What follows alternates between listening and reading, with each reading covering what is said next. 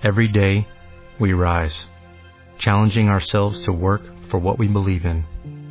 At U.S. Border Patrol, protecting our borders is more than a job, it's a calling. Agents answer the call, working together to keep our country and communities safe. If you are ready for a new mission, join U.S. Border Patrol and go beyond. Learn more at cbp.gov/careers. Que sean estas palabras de Torah para Berajá y Atzlajá, de los anfitriones de esta casa, de Karen, de Alan, de todos sus, sus hijos, Besat Hashem, los que vienen también, Besat Hashem, de las niñas que vengan. Le mencioné que ayer estuvieron, aparte de Reba, alguien estuvo en la clase de ayer. Le mencionamos que cuando está el Aarón en la casa, el Sefer Torah, es una gran segula para concebir, para tener hijos. Entonces, Besrat Hashem. ¿Eh? Cuando regrese. Pero ya estuvo en la casa. Exacto. Cuando regrese, Besrat Hashem. Es que las dos mujeres quieren. Sí, quieren niña. No, para que tenga niña. Besrat Para que haya una Elena. Conste, ¿eh? Cedes el nombre. Para que tenga completa. Besrat Hashem. Todo lo que tenemos es completo y es perfecto. Por eso en la mañana uno se para, ya se los dije en una de las clases, que decimos dos verajot, de todas las virkotas shahar, las verajot de la mañana, hay dos que son de emuná, de. Una es Sheasali Kol Tzurki y otra es Amejin Mitzadeh Gaber. Le agradecemos a Hashem por todo, por ver, por caminar. Sheasali Kol Tzurki significa Dios gracias porque tengo todo lo que necesito. Y otra es Amejin Mitzadeh Gaber. Gracias Dios que tú vas encaminando mis pasos. Porque hay dos cosas que la persona se lamenta en la vida y sufre. Número uno dice, me falta esto, necesito esto, lo necesito y la persona no puede disfrutar lo que tiene por pretender aquello y está bien que uno ambicione, la ambición positiva es buena, pero no puede uno tanto ambicionar que ya deja de disfrutar lo que tiene. Por eso la primera verajá cuál es, Shazali. La segunda es Amejin Mitzadeh Gaber. Dios, tú encaminas mis pasos. La persona lamenta mucho tiempo en la vida, esto no debería de haber pasado. Pero ¿por qué sucedió esto? No. Tú estás en la situación en la que tienes que estar. Y lo que pasó, pasó por algo bueno. Y si regresaríamos el tiempo, muchos borraríamos ciertas escenas. Ya no hubiera hecho esto, no. Pero Hashem dijo, no, qué bueno que lo hiciste. Porque de cada fracaso puedes aprender una lección de vida.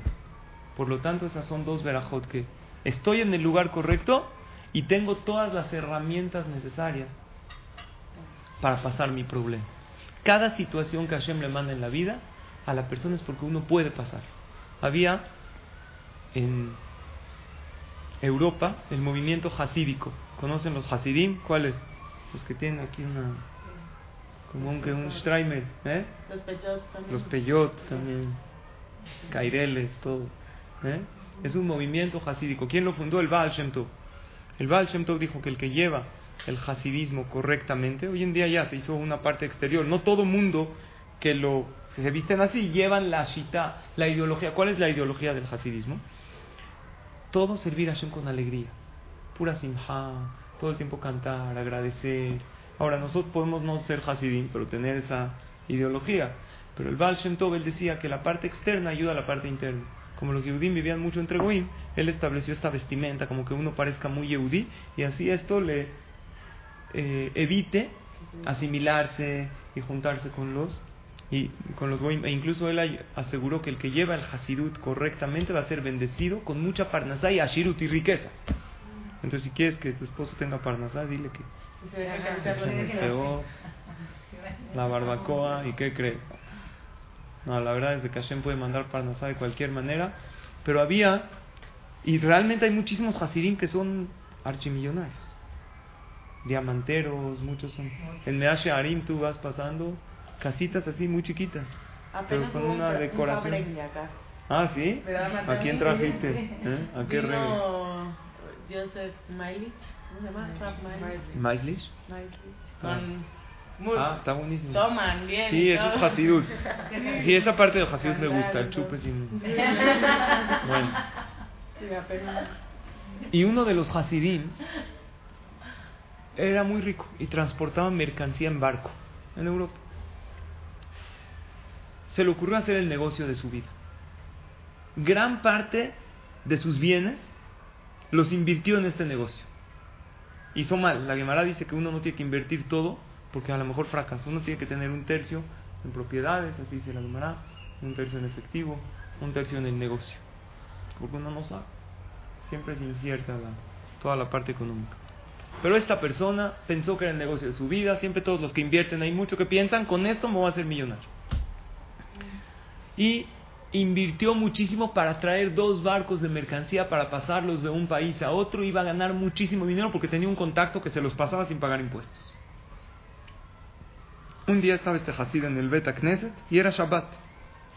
Se enteran, no había los medios de comunicación que hay hoy en día, hace decenas de años o casi 100, y se enteran que estos dos barcos se hunden, obviamente no existían los seguros, y prácticamente se quedó sin nada se quedó con su casa y con el poquito dinero de efectivo. Pero ¿cómo le van a decir?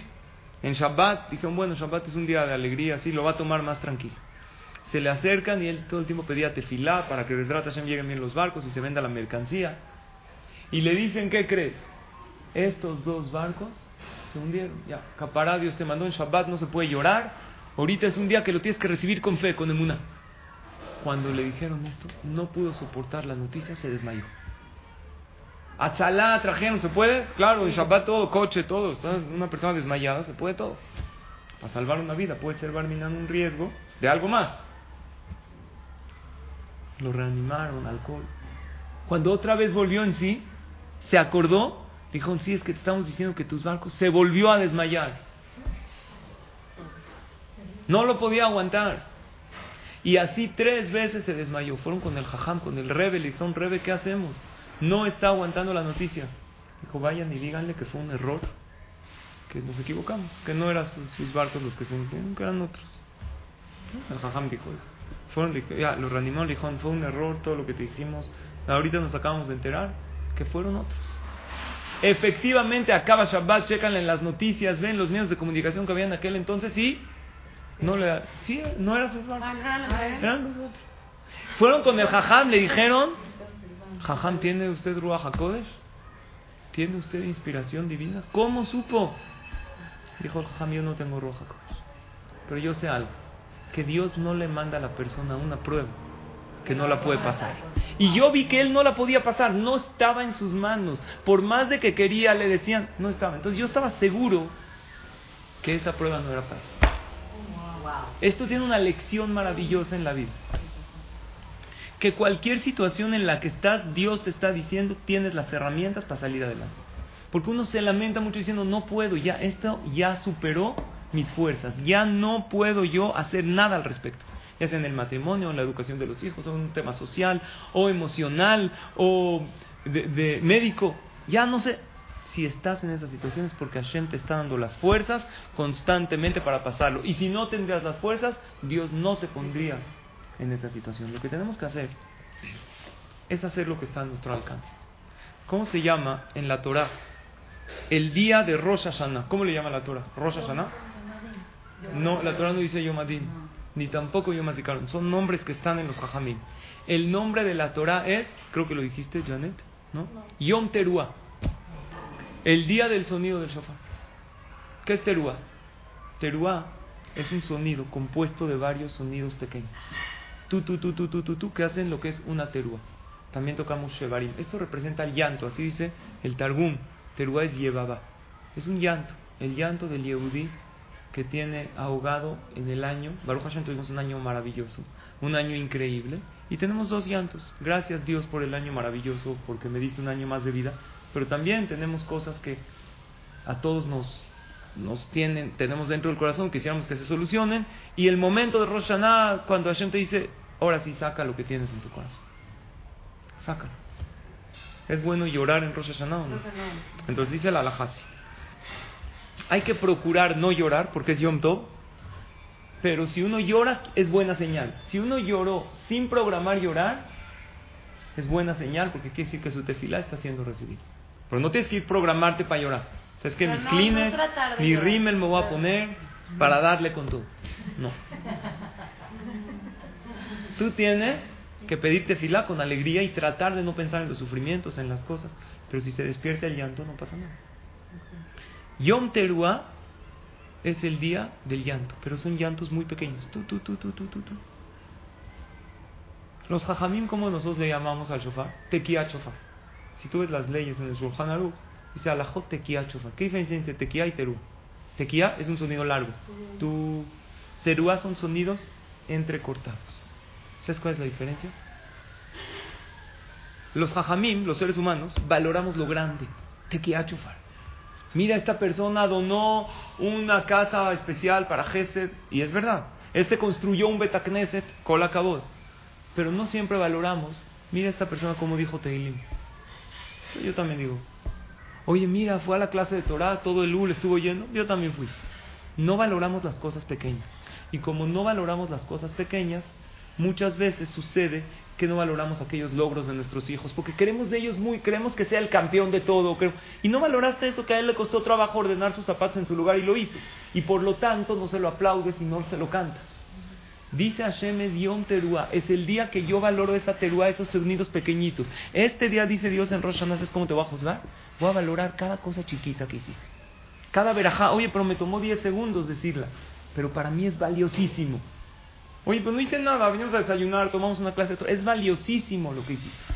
Que se reunieron, que vinieron en este día, dejamos las cosas que teníamos que hacer de lado para escuchar unas palabras de Torah con un Sefer Torah en la casa. Esto vale muchísimo delante de Hashem y Dios nos enseña que no existe logro pequeño. Eso es Yom Teruah.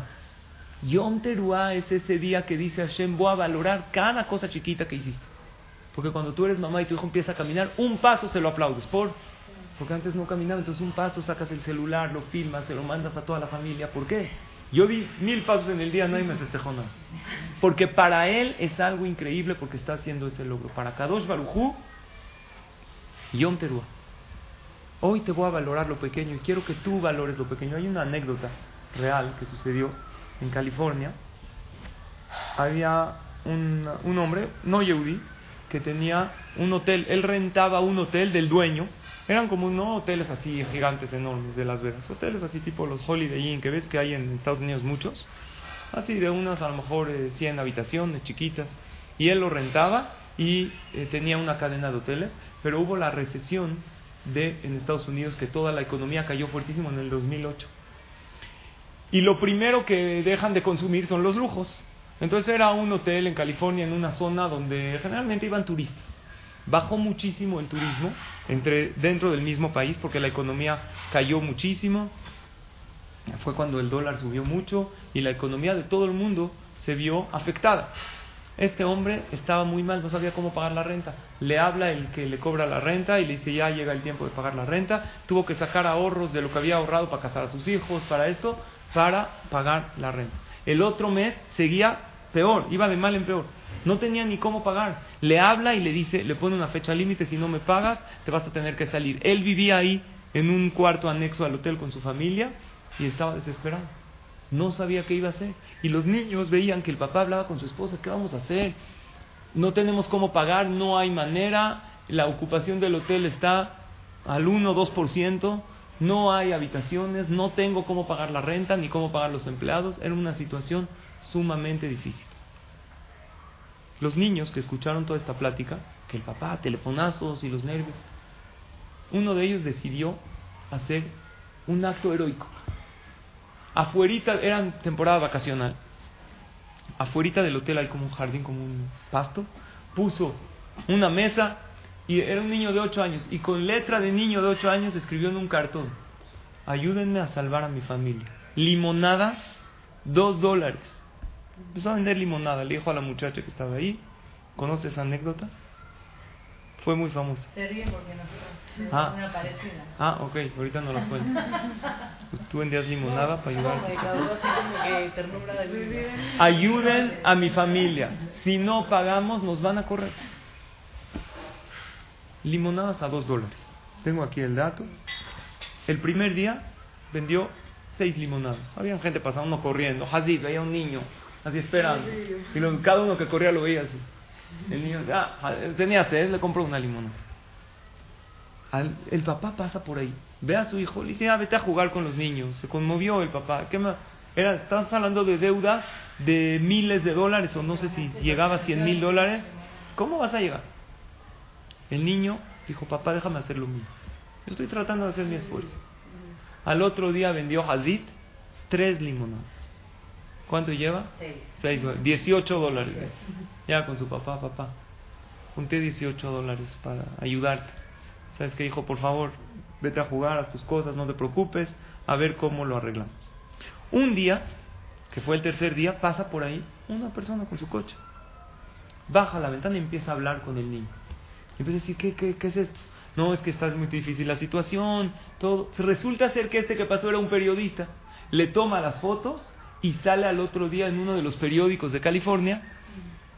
Vean hasta dónde llegó la situación difícil en los Estados Unidos, que hasta los niños saben, y había el niño ahí en, el, pues, en la mesa, y el letrero, ayuden a mi papá, ayuden a mi familia, limonadas a dos dólares. Como salió en el periódico, se empezó a correr la voz. La gente pasaba por ahí y dijo, ah, este es el, eh, el puesto de limonadas que salió, se empezó a correr por las redes sociales.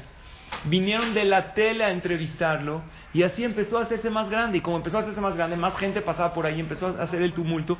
Trajo a sus hermanos que le ayuden a vender limonadas, metió más muchachas, luego vendían más limonadas, pusieron otra mesa al lado. Al final, para no hacerse las largas, junta el niño en pocos días seis mil dólares.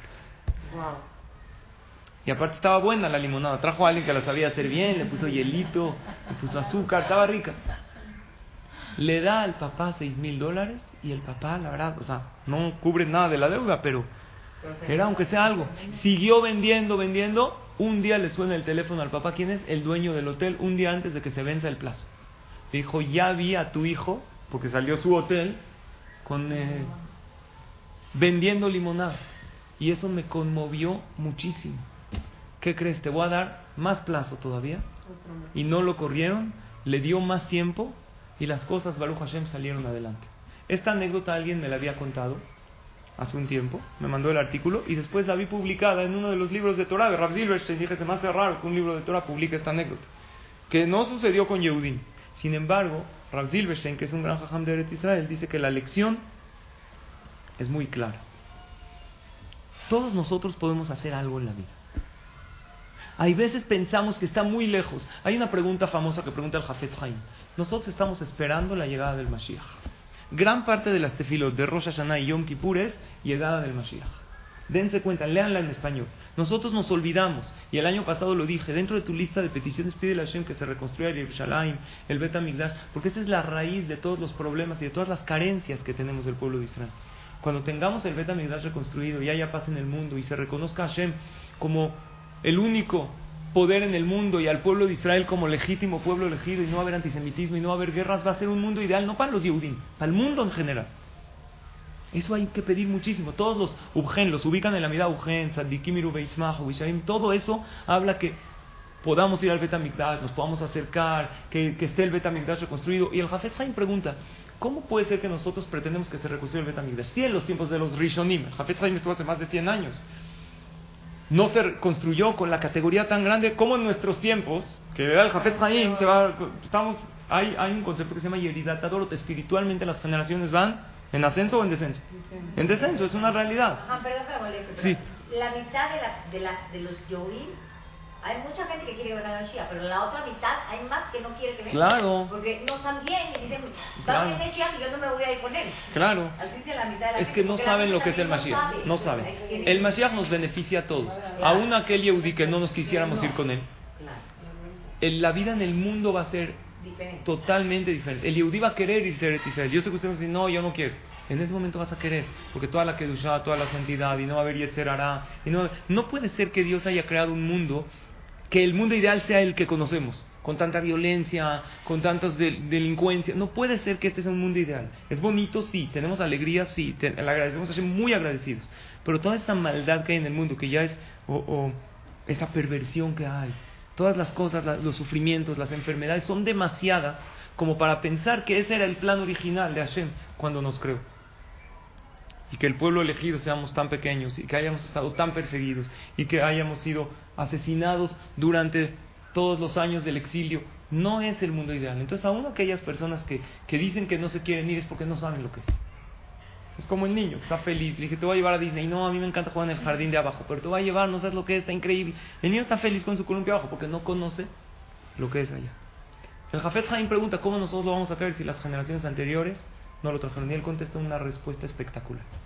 Él dice así, las generaciones anteriores, como eran más elevados, Dios era selectivo en las mitzvot. Para que tu Torah sea recibida, tiene que ser Torah Lishma. ¿Sabes qué es Torah Lishma? Un estudio de Torah con toda la intención de poder crecer. Pero si vas a una clase de Torah porque estás aburrida y no tienes nada que hacer, Dios no te la debería de recibir. O si vas a una clase de Torah, tú no querías, pero una amiga te llevó. O pides tefila solamente cuando estás en problemas. Dios podría ah, decir, no te la acepto. Y todas las mitzvot que hacemos para que sean aceptadas tienen que tener tres condiciones. Así era originalmente. Tiene que tener ira, ahada y simja. Temor a Dios. Cada que haces una mitzvah, prendes las velas de Shabbat, primero que todo, sentir que hay un Dios enorme, todopoderoso. Llenarte de amor hacia Él y estar muy, muy contento. Generalmente es difícil hacer las mitzvot así. Por eso Dios antes era selectivo en las mitzvot. Pero como estamos en una generación pobre espiritualmente, Dios dijo al Jafet Haim, entre comillas, se conforma con lo que venga. Aunque no hagas la mitzvah completa. Aunque reces y no pronuncies bien. Claro que tienes que pretender pronunciar de la mejor manera. Aunque no lo hagas al 100%. Aunque la verajá ni siquiera la entendiste. Y aunque la clase de Torah no fue Torah Lishma, Hashem no nada más lo recibe, está ansioso por recibir. Porque tú dijiste la mitad de los Yudim. Yo me atrevo a decir que el 80% de los Yudim no están apegados a la Torah de las mitzvot. Entonces Dios ve que estamos en las últimas generaciones y solo un pequeña, una pequeña parte de Am Israel estamos apegados todavía a las mitzvot, a las tradiciones. Hashem agarra esas mitzvot como diamantes y valen más que mitzvot en aquel entonces. Jajamín ponen otro ejemplo. ¿Qué alumbra más? ¿Una vela en, el, en pleno día o una vela en la oscuridad? Una vela en la oscuridad puede alumbrar una habitación enorme. Hoy vivimos en una oscuridad espiritual. Cada mitzvah que haces es una vela. En el tiempo de antes de los Rishonim, que tenían Ruach HaKodesh, que podían curar enfermos, que podían revivir muertos, entonces las mitzvot para ser recibidas tenían que ser muy meticulosas y muy detalladas. Hoy en día no es así. Todos podemos hacer algo para construir la casa de Hashem. Por eso dice la Torah, Hashem lo queja deja. ¿Qué es deja? En todo lo que vas a hacer con tus manos. Tú tienes que hacer algo. Dios te va a bendecir, pero tú tienes que dar ese paso. Algo muy importante para salvarse y para salir bien Besrat Hashem en el juicio es hacer gesed. Procurar de hoy hasta Yom Kippur ser servicial con los demás. Olvídate de las palabras, ¿qué le debo a él? ¿Qué yo porque le tengo que cuidar a sus hijos? No le debo nada. Olvídate del qué le debo. Porque, o de no soy su, no soy su gato, no soy su, su Olvídate. Porque Hashem se comporta igual. Dios tampoco nos debe nada y nos da todo. Y la Gemara dice en Masejet Sotá que la Torah es Tejilá Gesed y Sofá Gesed. Empieza con favor y acaba con favor. ¿Cómo empieza la Torah? El primer favor que hizo fue Hashem a los seres humanos. Adam y Javá pecaron, pero no tenían ropa. Porque como no había Yetzer había un solo Yetzer Si comer del fruto o no. Pero no había el Yetzer de inmoralidad, de lo que es. Ellos se sentían desnudos igual que uno hoy en día se siente vestido no tiene pena de nada. Después que comieron el fruto del Etzadat, les entró el Yetzerara. Y por lo tanto, por moral, por recato, tapa uno su cuerpo para que no haya Yetzerara, para que no haya perversión, pero antes esa perversión no existía. Y tampoco por clima, porque el clima era perfecto. Hoy en día parte de lo que nos ponemos ropa también es, no, no, es por tapar por clima, porque si no estaríamos helándonos. Hashem hizo un clima perfecto, así como los animales viven en su hábitat natural sin ropa. Hay unos que le ponen a su perro la playera del equipo. Pero generalmente no necesita. Exacto. ¿Cuál fue el primer gesed que le hizo Hashem a Adam y Jabá? Después de haber pecado, vayas Hashem Elohim Kotnot Or, vaya al Les hizo túnicas, les dio ropas y los vistió. Oye, pero me pecaron, me traicionaron. Les di una, una Torah de una mitzvah. ¿Cuál era la mitzvah? No comer del fruto prohibido. ¿Cuántos árboles habían? No, 800 mil algo. Le dijo de 799.999, pues con. No, yo quiero ese. Conmigo. Dios los podría haber corrido del Ganén sin hacerles ningún favor. Les dijo, no, ven, ven. Eres un humano, no pasa nada, te puedes equivocar, ven, te he visto, te tapo. ¿Y cómo acaba la Torah? Gesed. Hashem enterró a Moshe Rabbenu, no quería que nadie lo entierre. ¿Por qué? Para que no lo idolatren. Fue un hombre que habló directo con Dios. Dios mismo enterró a Moshe Rabbeinu. La Torah tejilatá gesed sofá gesed. De aquí aprendemos que lo que más nos va a proteger el día del juicio es hacer por los demás. Cualquier cosa que te puedas poner al servicio del otro, ¿en qué te ayudo? ¿Qué hago? ¿Cómo te alegro? Es difícil dar, hay veces tantas clases de Torah, pero ¿sabes qué es más difícil, Karen? Negarse a una clase de Torah. Te están pidiendo y uno puede, uno. Hay que hacerlo. ¿Por qué? ¿Por qué es más difícil? Porque es un zehut. Estamos buscando Zehut Arabim. Si hay un grupo de mujeres maravillosas, increíbles, que se reunieron en estos días tan especiales, con un Sefer Torah en la casa, decir Berajot, y si lo, le sumamos unas palabras de Torah, puede ser algo muy especial. Como dice el Pasuk, dice el Baal Shem Tov, Hashem Tzilcha Mineja. Dios es la sombra de tu mano. La mano, tú, como mueves la mano, se mueve la sombra. Le mueves a la derecha, la sombra se mueve a la derecha. Levantas un dedo, la sombra levanta un dedo a Akadosh Baruj se comporta igualito como tú te comportas. Igual. Kola merajem la beriot, merajamim ala Dice la Gemara, que se apea de los demás, Hashem se apea de él. Hay un maase conocido en la Gemara, en Masejet Baba Metzia, la página 85, cuenta de Rabbi Yehuda Nasi. Con esto casi concluyo. ¿Concluyo? De Rabbi Yehuda Nasi. Dijimos media hora, ya me pasé. ¿no? Él tenía muchísimas comodidades, vivía increíble, tenía riqueza pero tuvo 13 años de su vida de torturas y martirio. Tuvo piedras en el riñón que nadie tenga. Conocen ese dolor que Barminan, que nunca nadie lo tenga. Que nunca tenga que Hashem le dé 13 años. Antes del ratón, primero el corderito. Siete, tuvo piedras en el riñón y aftas en la boca. 13 años. Tú tienes una ya no aguanta, Lleno. Es dificilísimo. ¿Por qué? Antes del ratón estaba Rabbi Yudan así caminando y estaba un shohet persiguiendo al corderito para matarlo.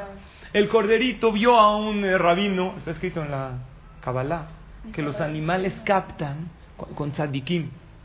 O sea, los tzadikim tienen un reflejo muy especial y no, y no caen en sus, en sus deseos y los animales se juntan hacia ellos, no, no tienen eh, miedo de ellos. El corderito se refugió en la túnica del jajam como que llorando. Y Rabbi Yudan así le dio una palmada, dice, ve con el shohet. Le no trata, tú para esto fuiste creado. Sof mal El animal, ¿para qué Dios fue creado? Lo dio que para comer. La Torah no es eh, vegetariana, ni vegana, alcalina. Nada. Yo sí soy vegano. De Las Vegas, me gusta ir a veces a echar ahí, a probar suerte. La Torah no dice puedes comer carne, todo con medida. El Rambam dice no exageres la carne roja, todo con el pollo más sano que la carne, todo el Rambam habla. Y a veces cabalístico, porque los veganos dicen, ¿quién soy yo para matar al animal? Pero a ellos hay que contestarles, ¿tú eres más piadoso que Dios? La escala de valores de piedad la puso Hashem. El que creó el mundo te dice, yo creo a los animales para el consumo humano, y cuando lo haces con shejitá y con verajá, esto ya es cabalísticamente, hasta le haces un favor a este animal, porque si hay un alma ahí reencarnada, ya es un tema. la elevas, si dices verajá por ese alimento, si lo comes en Shabbat, porque en Shabbat se come carne, es algo elevado. Obviamente, una medida, todo. El Rambam mismo dice que uno no debe exceder. Entonces Rabbi Dan así le dijo, ya, sob mal vete con el shohet. Y el animal se fue así, todo con carita. Ya, le hicieron shahita. Empezó a sufrir Rabbi Dan así. ¿Por qué dijo en el cielo, él no se apiadó del animal? no nos vamos a apiadar de él. Sonar piedras en el riñón. Barminan, un jajam, un grandísimo. Después pasó lo que tú dijiste, Janet. Que había una vez un muchacho, él tenía una casa enorme, era muy rico, estaba barriendo la puerta de la casa y había como un ratoncito, uno que estaba ahí, que se escondió de la escoba. Y le dice a la viuda, así no barras ahí, está el ratón, déjalo. En ese momento vivieron en el cielo que él se apiadó de los animales, le quitaron los sufrimientos. Ahora, la pregunta es, ¿qué, debería, qué hizo mal Rabbi Yudan así? Está el Shohet persiguiendo a la... Yo fui una, vez a la Shejita cuando estudié. No ejerzo, pero medio le sé.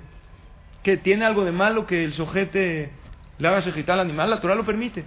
No tiene nada de malo. Pero si ya vino hacia ti, se acogió, deberías de haberlo acariciado.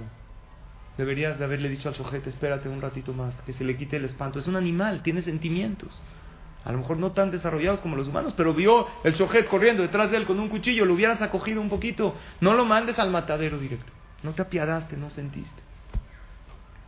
Esa es la regla. Merajem ala beriot, merahamim ala minashama. Estos son días que tenemos más que apiadarnos, más que sentir. Si sabes de alguien que está en un aprieto, en una... ¿qué pierdes? Ya ni por teléfono hay que hablar. Ya es con mensajes, le alegras el día al otro, ¿cómo vas? ¿Qué necesitas?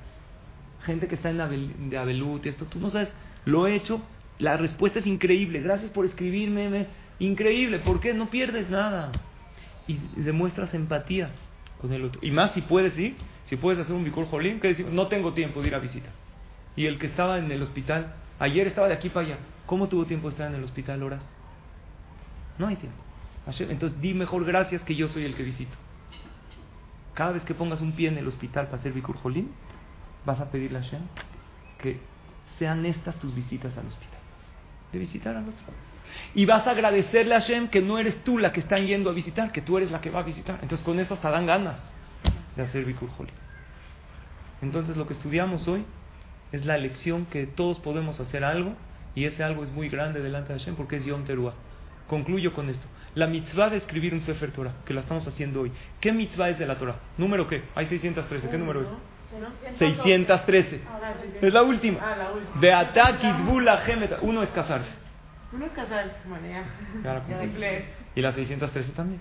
¿Cómo se cumple la mitzvah de escribir un Sefer Torah? Literal, deberíamos todos de agarrar y escribir todo el Sefer. ¿Cuánto tiempo tarda? Años. Pero espérate, no soy chofer. Entonces llega Dios, no te preocupes, puedes donar un Sefer. Oye, yo no tengo los medios para donar un Sefer. Un Sefer cuesta, no sé, 50 mil dólares o más. No, no vendo Sefarín, pero es una gran cantidad. No tengo los medios, no te preocupes. Puedes donar una perashá y también cumples.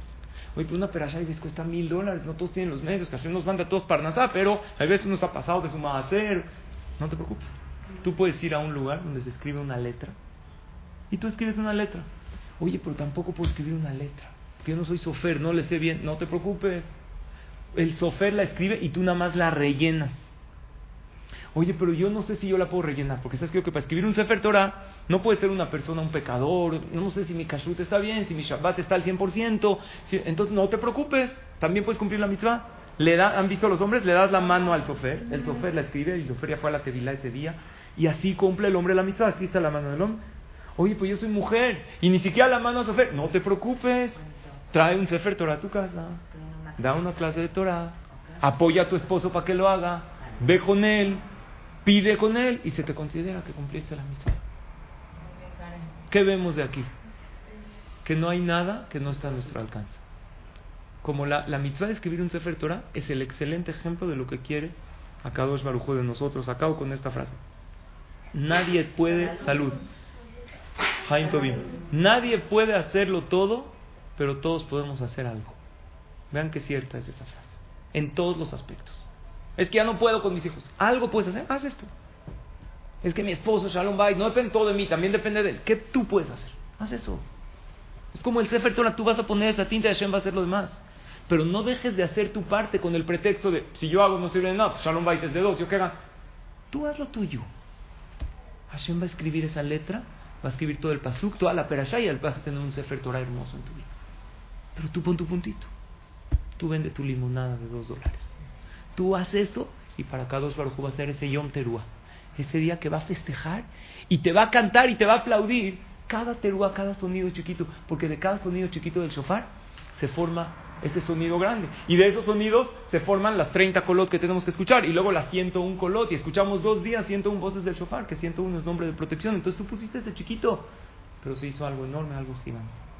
Pues bueno, les agradezco a toda su atención a estas palabras. Gracias a Karen por, por hacer... de, eh, de aviso. Sí, gracias. Con todo mi cariño. Es el mamá, es el ul. Sí, pero créanme que ahorita vine de una clase y ahorita vamos a otra, a Polanco. Y si me permiten invitarlas, mañana tengo una si quieren. ¿No te encantaría tener 100 dólares extra en tu bolsillo? Haz que un experto bilingüe de TurboTax declare tus impuestos para el 31 de marzo y obtén 100 dólares de vuelta al instante. Porque no importa cuáles hayan sido tus logros del año pasado, TurboTax hace que cuenten. Obtén 100 dólares de vuelta y tus impuestos con 100% de precisión. Solo con Intuit TurboTax. Debes declarar para el 31 de marzo. Crédito solo aplicable al costo de la presentación federal con TurboTax Full Service. Oferta sujeta a cambios o cancelación en cualquier momento.